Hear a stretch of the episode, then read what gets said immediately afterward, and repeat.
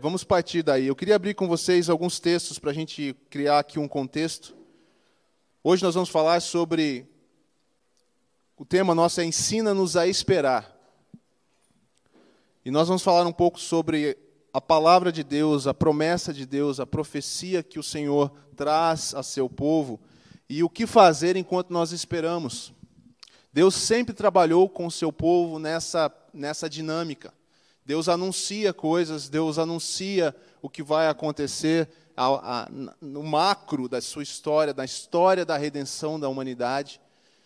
E nós somos chamados a esperar em Deus, tanto nas coisas pequenas que nós colocamos diante do Senhor em oração, quanto naquilo que Ele mesmo disse. E eu sempre trago para vocês essa, essa exortação, vamos dizer assim, para que nós a gente passe a dar ainda mais crédito àquilo que Deus diz a respeito de si mesmo. Para que a nossa vida não seja demasiadamente focada em nós mesmos, porque Deus cuida de nós e Deus é bom.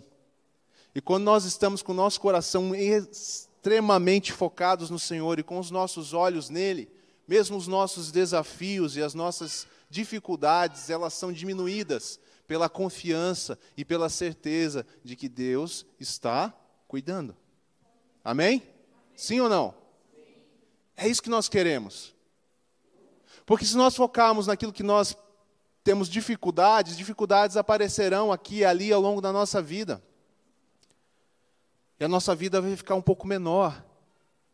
Mas se nós olhamos para o Senhor e pelo cuidado dele como um todo, nós andamos em paz, em tranquilidade, ainda que em dificuldades. Na nossa esperança, ela é alimentada, a nossa esperança e a nossa fé são mantidas, porque os nossos olhos estão naquele que é o autor da nossa fé e os nossos olhos estão focados naquele que nos sustenta.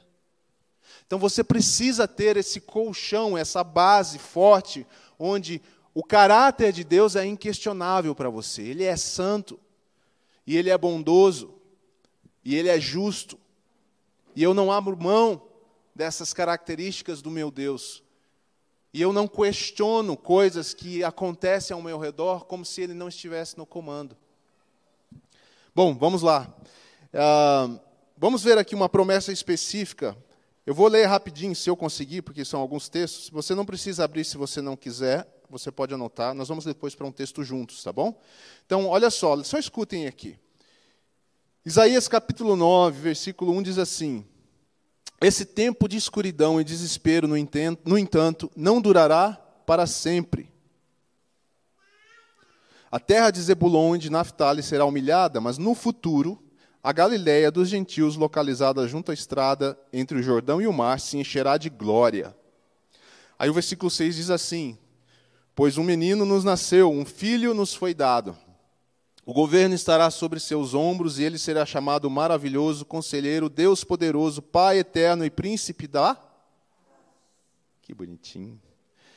Seu governo e sua paz jamais terão. Tem umas frases boas na Bíblia que a gente aprende, sabe até completar, né? Seu governo e sua paz jamais terão fim. Reinará com imparcialidade e justiça no trono de Davi para todo sempre. O zelo do Senhor dos Exércitos fará que isso aconteça. Profecia do Senhor em Isaías. Amém? Alguém ouviu essas palavras.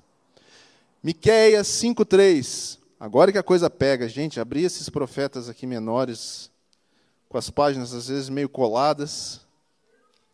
Eu confesso que eu procurei tudo isso no celular, agora estou enrolado.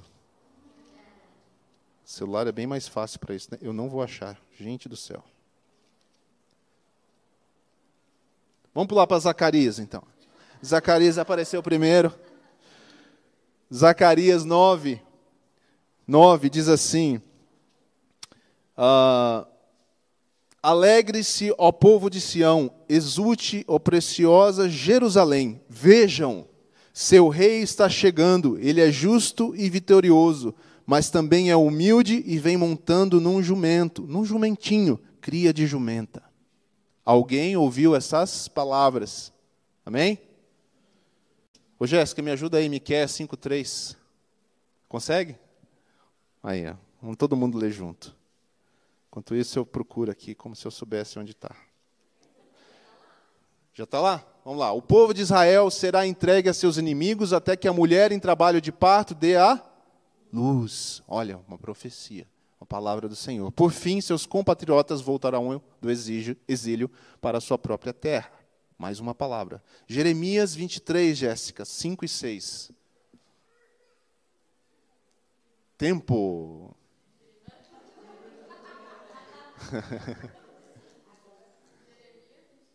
Jeremias 23, 5 e 6.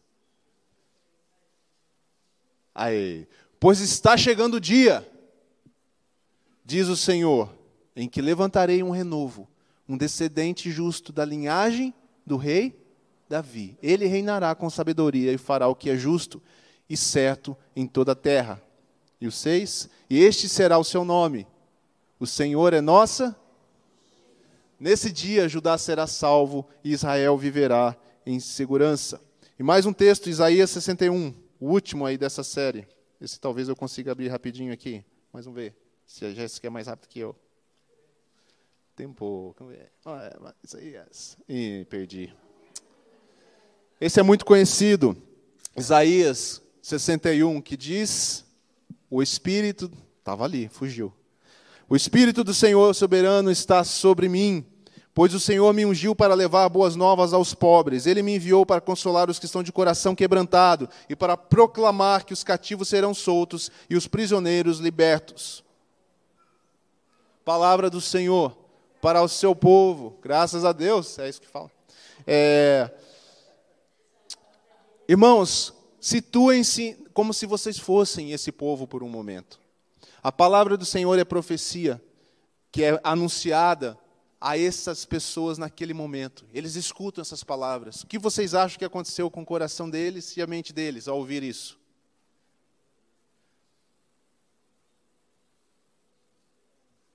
Esperança. que mais? Alegria. Os ansiosos pensaram o quê? Será que é amanhã? Quando? Se eu perdesse a linha e chegasse aqui um dia falando para vocês que o Senhor me revelou que em 2023 ele vai voltar, vocês tinham que dar muito crédito para minha palavra, né? Que não ia acontecer. Mas, é, mas por um momento, se você, você ficaria ansioso, você ficaria expectativa, esperança. Esses israelitas, os judeus, todo o povo de Deus, ao ouvir essas palavras de profetas confiáveis, como Isaías, Jeremias, vejam que não é um profeta apenas, é uma palavra de Deus que está clara na boca de diferentes profetas em momentos diferentes, e ela se repete, e ela é concisa, e ela é coerente, e ela está alinhada, e fala de um rei, de um parto, e fala de um momento que vai acontecer na história. E as pessoas começam a pensar sobre isso, mas a espera é sempre uma coisa difícil, sim ou não? Esperar é difícil, gente. Esperar uma coisa passar, esperar uma coisa chegar, manter a crença, a fé naquilo que Deus falou. Às vezes, no mundo natural, uma coisa que você está esperando, a experiência é similar. Você tem um negócio novo, esperar esse negócio vingar. Aí a pessoa te diz: olha, todo negócio leva no mínimo uns cinco anos para você firmar ele, para você ter uma boa rede de clientes. O cara, olha, cinco anos. Eu falei, sim, irmão, mas dependendo da sua idade, é claro, você vai viver até os 70. Cinco anos não é muita coisa. Mas você tem que perseverar cinco anos, dez anos. É o caminho. Depois talvez fique mais tranquilo. Esperar é muito difícil. Imagine o povo de Deus lá no deserto, refletindo em quanto tempo levou para eles serem livres do Egito. Não, nós não lemos aqui, mas as promessas de Abraão estavam lá. Deus faria um povo, um povo dele. E eles olham para a situação e voltam e falam: Mas como? E quando? Imagine a espera desse povo, mas Deus veio e libertou eles do Egito. Como é que nós nos sustentamos enquanto nós esperamos? São essas perguntas que a gente tem. Como é que a gente fica firme? O que pode nos ajudar a ficar firme enquanto nós esperamos? Por isso eu faço a pergunta: ensina-nos a esperar, Senhor. Ensina-nos a esperar e esperar da maneira correta. E agora sim vamos ler o livro de Lucas, no capítulo 2, o Evangelho de Lucas, para nós entrarmos um minutinho na vida de dois personagens, talvez pouco falados nas Escrituras, mas eu quero usá-los para chamar a atenção de algumas coisas que a gente pode fazer, talvez deva fazer, enquanto nós esperamos. Lucas capítulo 2, versículo 25. Vou ler com vocês a história de Simeão e de Ana. Diz o texto assim no versículo 25: Naquela época vivia em Jerusalém um homem chamado Simeão. Ele era justo e devoto e esperava ansiosamente pela. O que é que tinha na cabeça dele? Isaías, Zacarias, Jeremias, que mais que eu li ali? Miqueias, por exemplo. Talvez Salmos. Esperava ansiosamente. Localize-se no tempo. Quanto tempo mais ou menos vocês acham que desde essas profecias até esse tempo que Simeão estava vivendo? 300, 400 anos, dependendo aí da referência da pessoa. Né, de... É tempo, hein? Significa que muitos antes de Simeão também esperaram pela mesma coisa, mas não viram. E o nosso ponto aqui vai ser a espera, porque nós não sabemos quando o Senhor vem. Mas nós precisamos ser como Simeão e Ana. Vamos lá, vamos seguir aqui. O Espírito Santo estava sobre ele e ele, lhe havia revelado que ele não morreria enquanto não visse o Cristo enviado pelo Senhor. Parada aqui para explicar, né? Veja que Simeão tinha duas palavras de Deus para conviver e manter a fé. Além de toda a promessa que parecia estar demorando, para acontecer, agora ele tinha uma outra, que a gente não sabe se foi quando ele tinha 10 anos, ou quando ele tinha agora, sei lá, 60 anos ou mais. Ele tinha uma outra palavra, que ele não morreria antes de ver o Cristo. Nesse dia, naquele dia que onde estava acontecendo isso aqui, nesse dia o Espírito o conduziu ao templo. Quando a palavra e a profecia vem de fato do Senhor, você pode ficar tranquilo que o Senhor conduz as coisas para que ela aconteça. A pior coisa que alguém faz é ouvir uma profecia e sair trabalhando para fazer a profecia acontecer. Normalmente dá ruim. Até quando a pessoa entendeu o que Deus queria, porque às vezes é uma questão de tempo.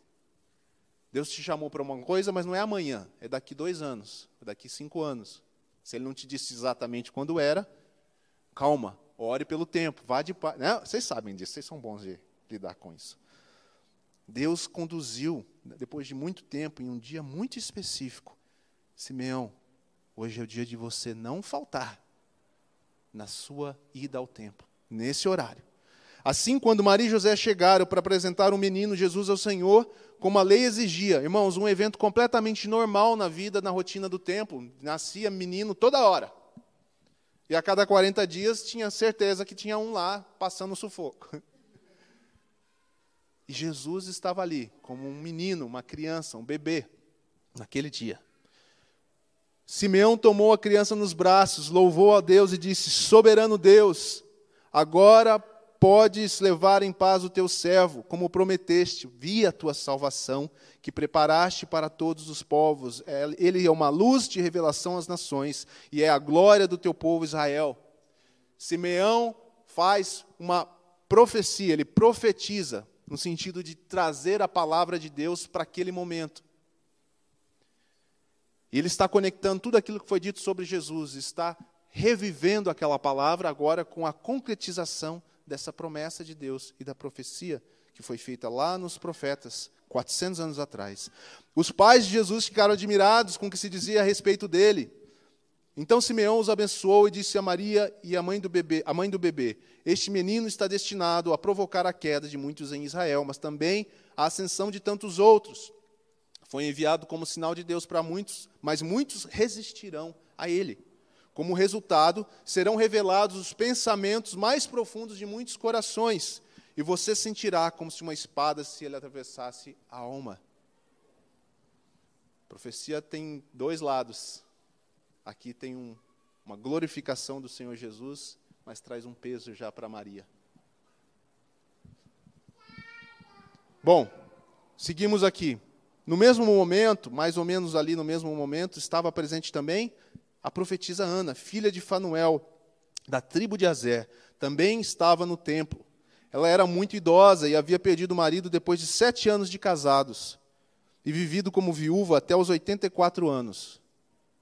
Nunca deixava o templo, adorando a Deus dia e noite em jejum e em oração. Chegou ali naquele momento e começou a louvar a Deus, falando a respeito da criança a todos que esperavam a redenção de Jerusalém. Ou seja, Ana também observa aquele momento, conduzida por Deus, sensível ao que Deus estava fazendo, entende aquele momento e ela começa a compartilhar com outros, reforçando a profecia do Antigo Testamento, declarando sua, o seu cumprimento sendo iniciado e anunciava a todos que, como ela, ouviram e leram e aprenderam as profecias do passado e falaram: gente, o momento que nós tanto esperávamos, anunciado pelos profetas, está acontecendo. E está acontecendo nos nossos dias. Muito bem, Simeão e Ana, ambos idosos, né, viveram por uma promessa, não desfaleceram e foram agraciados vendo esse tempo de Deus. Engraçado como Deus também traz um homem e uma mulher juntos, como que dizendo: vocês devem, é, ambos, desfrutar desse momento. Nós sabemos como era a cultura naquela época. Engraçado ver como Deus traz um homem comum e uma mulher comum. Não era um sacerdote, alguém de um alto cargo, não era uma pessoa especializada nas profecias. Eram pessoas simples, tementes a Deus e perseverantes na sua caminhada com o Senhor.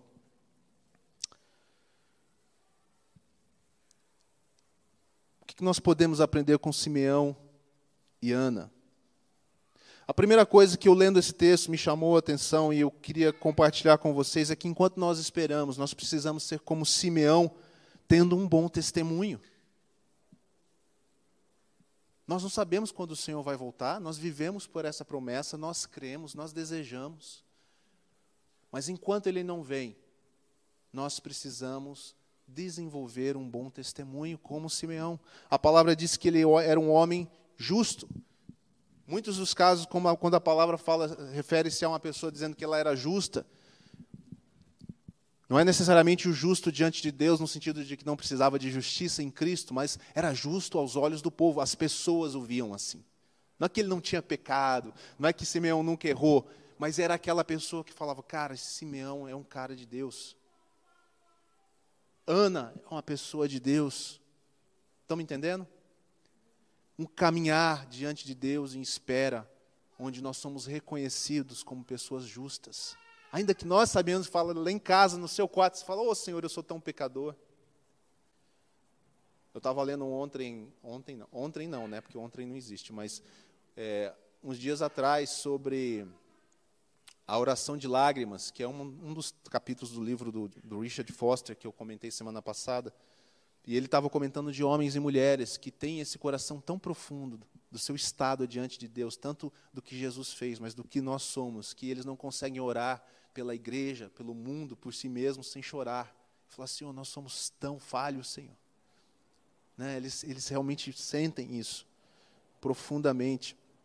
São pessoas que desenvolve uma dedicação ao Senhor e são vistos como justos. A segunda coisa que nós aprendemos com Simeão aqui é esperar com dedicação. A Bíblia diz que ele é devoto. Devoto não é aquele cara do ritual, não é aquele carola simplesmente, não é a pessoa assim da religiosidade no sentido é, mais pejorativo da palavra, mas é no sentido de dedicação, é de consistência, é piedoso. Simeão é o cara que prioriza a vida com Deus e todo mundo percebe isso. Que escolhe sempre primeiro o reino de Deus, sem nunca ter ouvido ainda Jesus dizer, buscar em primeiro lugar o reino de Deus. Simeão é o cara que já faz isso. Simeão é uma pessoa devota, ele espera ansiosamente. Simeão é o cara que levanta de manhã e fala: Senhor, quem dera hoje fosse o dia da sua volta. No caso dele era o dia da sua vinda, né? Mas eu tô, vocês estão sentindo para onde eu vou chegar, né? Quem dera hoje fosse o dia da sua volta. Mas quantas vezes, irmãos, nós estamos com o coração mais preocupados em fazer nossa vida dar certo aqui? E não é errado, vocês me entendem o que eu quero dizer, mas acima do que nós temos que fazer aqui hoje, e temos que trabalhar nossa vida, ser responsáveis, fazer o melhor, até porque nós somos representantes, embaixadores de um rei, eterno, perfeito. Nós fazemos tudo melhor, não por causa das pessoas, não por causa de nada mais, mas para representá-lo bem. Mas nós precisamos ter um coração, Senhor, como é que a sua vontade é exercida hoje? Como é que eu ajo de uma maneira justa, em que outros possam, como diz a palavra, vendo as suas boas obras, glorifiquem a Deus? Como é que eu posso ter um coração que anseia realmente pela sua volta? Eu amo e desejo estar contigo. Nós falamos tanto sobre Paulo, né? Ele falava, Senhor, eu, eu me leva. Mas se é melhor para o Senhor que eu fique, eu fico. Aqui, sofrível, sou um perseguido.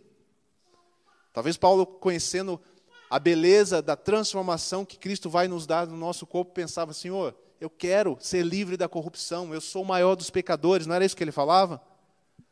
Senhor, leva-me, porque eu quero experimentar o, a plenitude da, do teu poder e da tua graça. Mas se é bom para o Senhor que eu fique, eu fico. Portanto, se eu fico, eu se eu vou estar com o Senhor, o que eu anseio acima de tudo é o Senhor. Isso é um homem justo e devoto.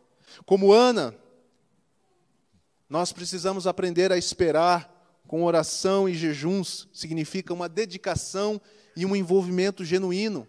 É isso que representa na vida de Ana, a consistência da disciplina espiritual. Não é se está bom, se está ruim, se eu preciso ou não de Deus, se eu estou bem, feliz com Deus. Ela regularmente tinha a sua vida com Deus e aquilo pautava todos os seus dias.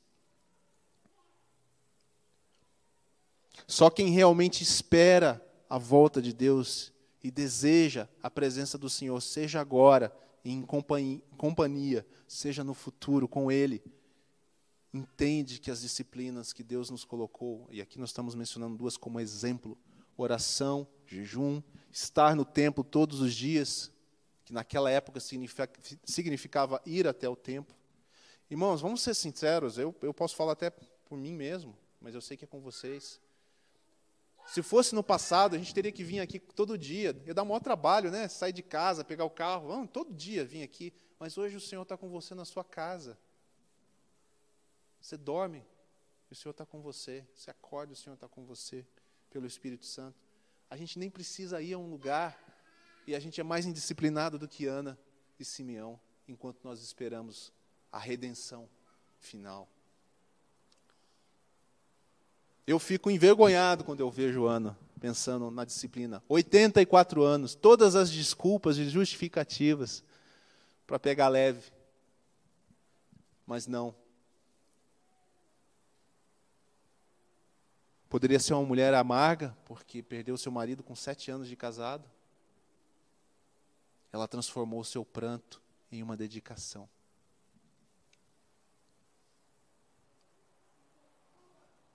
Como Simeão e Ana, nós precisamos, e eu já falei um pouco, aprender a estar sempre no templo, estar sempre cultivando a presença de Deus e sabendo que o Senhor está conosco, tendo uma vida pessoal de oração, de tempo com Deus, de falar com Deus, tempo de ouvir Deus, de ficar em silêncio diante de Deus. Às vezes nós também falamos demais.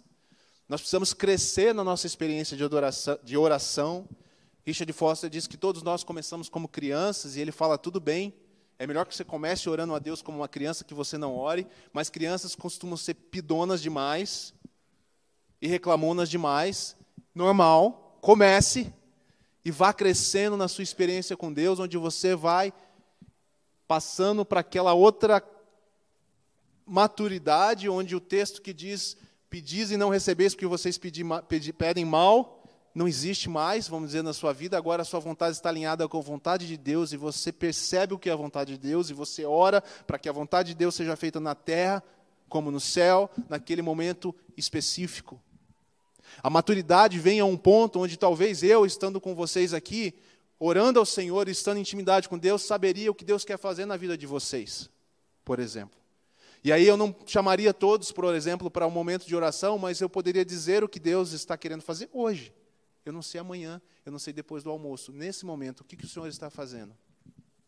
É por isso que você olha para alguns homens e mulheres de Deus que estão mais à frente na caminhada, que têm tido uma vida com Deus, e você parece que eles sempre oram e as coisas funcionam. Não, é maturidade a ponto de orar por aquilo que Deus está fazendo. Você acha que tem mais chance de você ver acontecendo o que Deus está fazendo ou o que Deus não está trabalhando naquela hora? Obviamente, aquilo que Deus está trabalhando naquele momento.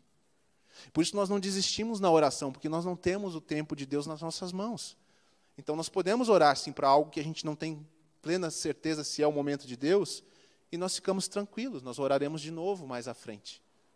Buscaremos maior discernimento de Deus, mas veja um ponto: eu mantenho uma vida de devoção, uma vida de oração, uma vida de adoração, de habitação com Deus, de presença de Deus.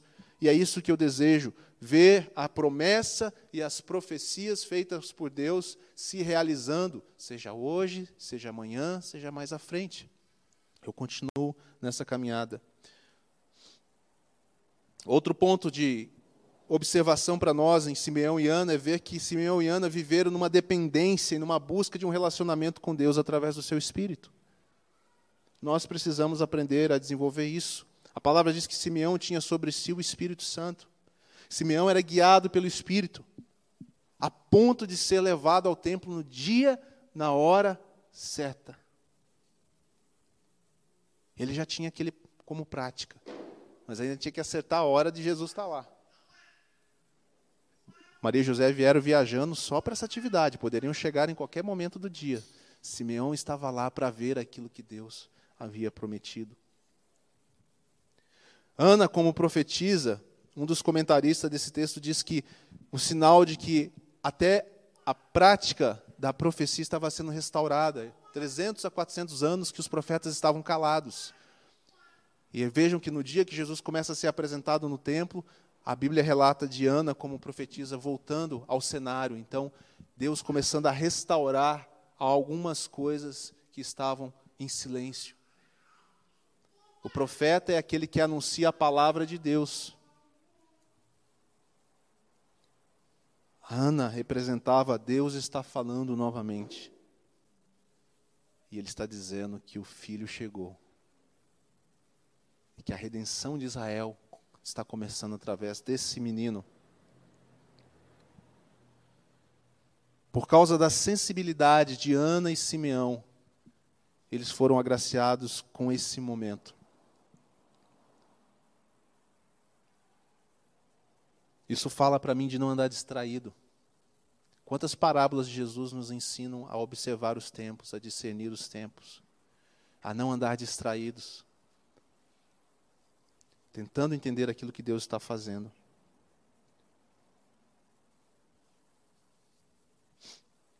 Se a gente não andar com essa convicção, é muito possível que a gente perca alguns momentos que Deus quer que a gente participe.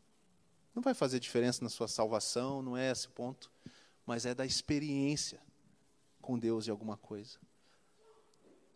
Todo mundo aqui tem alguma experiência com Deus que falou, cara, se eu não tivesse lá naquele dia, teria perdido aquilo. O mais chato, né, quando você fala com alguém, a pessoa fala, cara, foi tão legal aquele negócio. E aí você fala, e eu não fui. Aí você fala, não foi por quê? É melhor nem comentar, por que, que eu não fui. Né? Porque é, nunca é uma coisa, dificilmente é uma coisa, bem naqueles dias, né? É sempre alguma coisa que você fala, hum, acho que dava para eu ter ido. É, às vezes não, mas muitas vezes é. Deus tem muitos momentos para nós, e experiências para nós. Toda manhã, aqui, Deus fala com cada um de nós. Às vezes Ele fala de mais intensidade com alguns, com outros. Quem dera fosse todos os dias a gente percebesse algo de Deus, mas nem sempre é assim. Talvez Deus queira gerar em nós essa expectativa de manter esse coração de será que o Senhor, que o Senhor quer falar para mim hoje? Qual a intensidade da minha percepção de Deus nessa manhã? Deus tem planos para nós, nós precisamos ser perseverantes. Uma outra coisa que eu percebo em Simeão e Ana que nós podemos aprender aqui é que, como Simeão e Ana, enquanto nós esperamos, nós somos chamados para anunciar o efeito de um encontro com a profecia de Deus sendo cumprida, algo de Deus acontecendo em nossa vida, não é para ser retido para nós mesmos, mas tanto Simeão quanto Ana imediatamente começam a anunciar: o rei chegou, a redenção chegou. Irmãos, se nós desejamos experiências com Deus e ver promessas de Deus sendo realizadas, cumpridas, nós precisamos saber que Deus age sempre com esse propósito. E Ele nos toca para que nós possamos levar isso a outros, testemunhar a outros. Deixa eu te contar o que o Senhor tem feito na minha vida. Deixa eu te contar o que o Senhor tem feito na vida da minha comunidade. Deixa eu te contar como nós temos perseverado, e parece muitas vezes que o Senhor está em silêncio, mas eu vi um sinal de Deus começando a agir. A minha expectativa aumentou. Eu estou mais ansioso. Santa ansiedade, né? Não precisa de tratamento, viu, gente? Para essa aqui, não precisa. Ansioso pela restauração de Israel. Estou ansioso para um despertamento do povo de Deus. Eu estou ansioso para o que Deus quer fazer na minha vida. Eu não sei você, mas nós precisamos começar a estar atento e ver: será? Parece que Deus está fazendo alguma coisa. E aí nós nos juntamos a isso em oração, em expectativa. Nossa esperança é renovada. Nós precisamos disso. Simeão diz: Vi a tua salvação que preparaste para todos os povos. Simeão é um judeu, um israelita. Mas no nesse, nesse agir de profecia, ao ver o Messias, o Espírito do Senhor comunica a ele que aquele Messias é para todos os povos, não é para nós. Não sei se Simeão tinha dimensão até do que ele estava dizendo, porque profeticamente, pelo Antigo Testamento, os judeus entendiam que o reino de Deus restaurado significava que eles iam tomar o poder e um novo Davi surgiria, um novo rei poderoso como Davi. Mas Jesus demonstra durante a sua vida que o reino dele é muito maior que isso, não é um reino geográfico, não é um reino político, mas é um reino universal e eterno. É um reino para toda a humanidade. Um reino impregnado ou implementado, introduzido nos corações, de dentro para fora. E profeticamente, Simeão meio que diz isso: ele é a salvação que o Senhor preparou para todos os povos, não só para Israel uma luz de revelação às nações. Sim, ele vem daqui.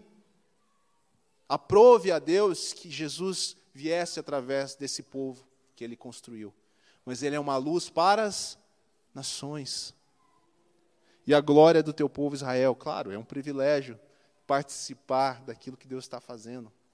Que privilégio Deus levantar no meio do povo, ou levantar no nosso meio, algo, mas é sempre para as nações, é sempre para toda a humanidade e é sempre para a glória de Deus.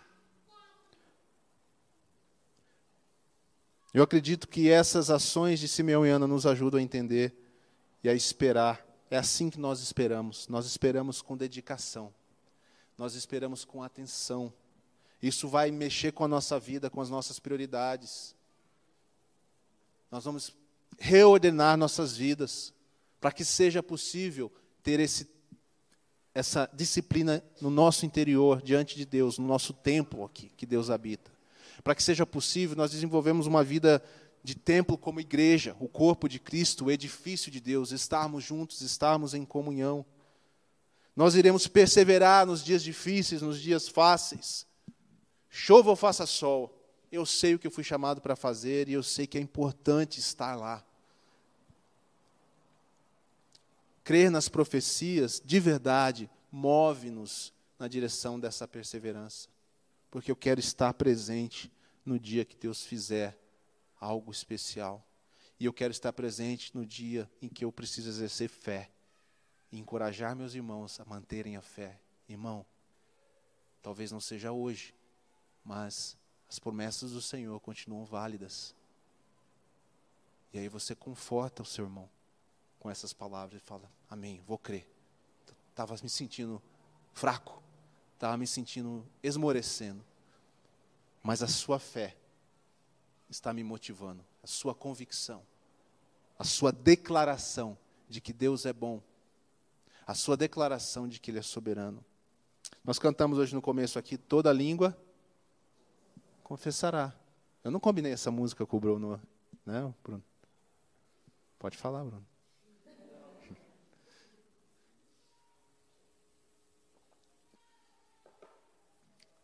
Mas talvez eu pudesse resumir essa, esse exemplo da vida de Simeão e Ana como alguém que entendeu que um dia todo joelho se dobrará ao joelho, dobrar o seu joelho diante do Senhor.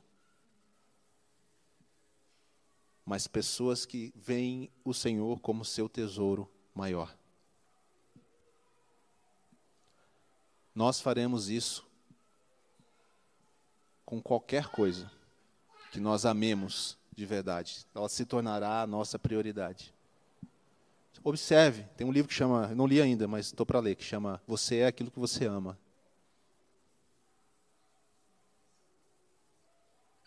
E ele fala justamente sobre isso, sobre nossos amores e as coisas que a gente ama que na prática se constitui uma forma até de idolatria né, diante de Deus, porque nós esperamos que essas coisas nos façam felizes, se elas estão bem, nós estamos bem, ou seja, o nosso conforto vem dali, a nossa estar bem vem dali, quando deveria ser o Senhor. O Senhor nos chama, pra, nos chama hoje, como Simeão e Ana, para nós mantermos uma vida de expectativa nas promessas do Senhor. Por isso eu disse no começo, acima até da vida comum, mas olhando aquilo que Deus está fazendo no todo. O Senhor há de voltar, isso é muito sério. Eu não sei se na nossa geração ou não. Sabe, irmãos, todos nós queremos um tempo de despertamento, de avivamento. Sim ou não? Mais de Deus, nós temos que continuar clamando isso. Mas é Deus que derrama seu espírito. Nós não vamos forçar Deus a nada no seu tempo. Simeão passou anos, Ana passou 84 anos, eu não sei de alguém mais dedicado, não consigo pensar em alguém mais dedicado que essa mulher. E Deus não veio quando ela tinha, Jesus não nasceu quando ela tinha 52 anos de idade, nem 62, nem 72, nem 82. Só 84. Mais importante de tudo é o nosso coração de dedicação ao Senhor. Quando ele vai vir? Não sei, pode ser hoje, Pode ser amanhã, pode ser daqui a um ano, pode não ser na nossa geração. Mas ele virá. E a gente vive por essa esperança. E quem sabe como Simeão e Ana seja no nosso tempo. Amém? Eu gostaria, já pensou? A gente ser a geração em que Jesus volta? Tem gente que se assusta, né, quando fala isso. Eu tenho tanta coisa para fazer. Eu falei, rapaz, você não sabe o que você está falando.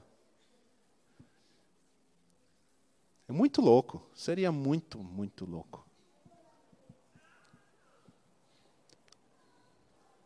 Nós precisamos profetizar mais, falar as palavras de Deus para as pessoas. Quando você anuncia a volta do Senhor, você está profetizando, porque é a palavra do Senhor e ela vai se cumprir. A profecia do Senhor sempre se cumpre. Nossos anseios nem sempre, mas a vontade do Senhor sempre se cumpre e sempre se cumprirá. Amém?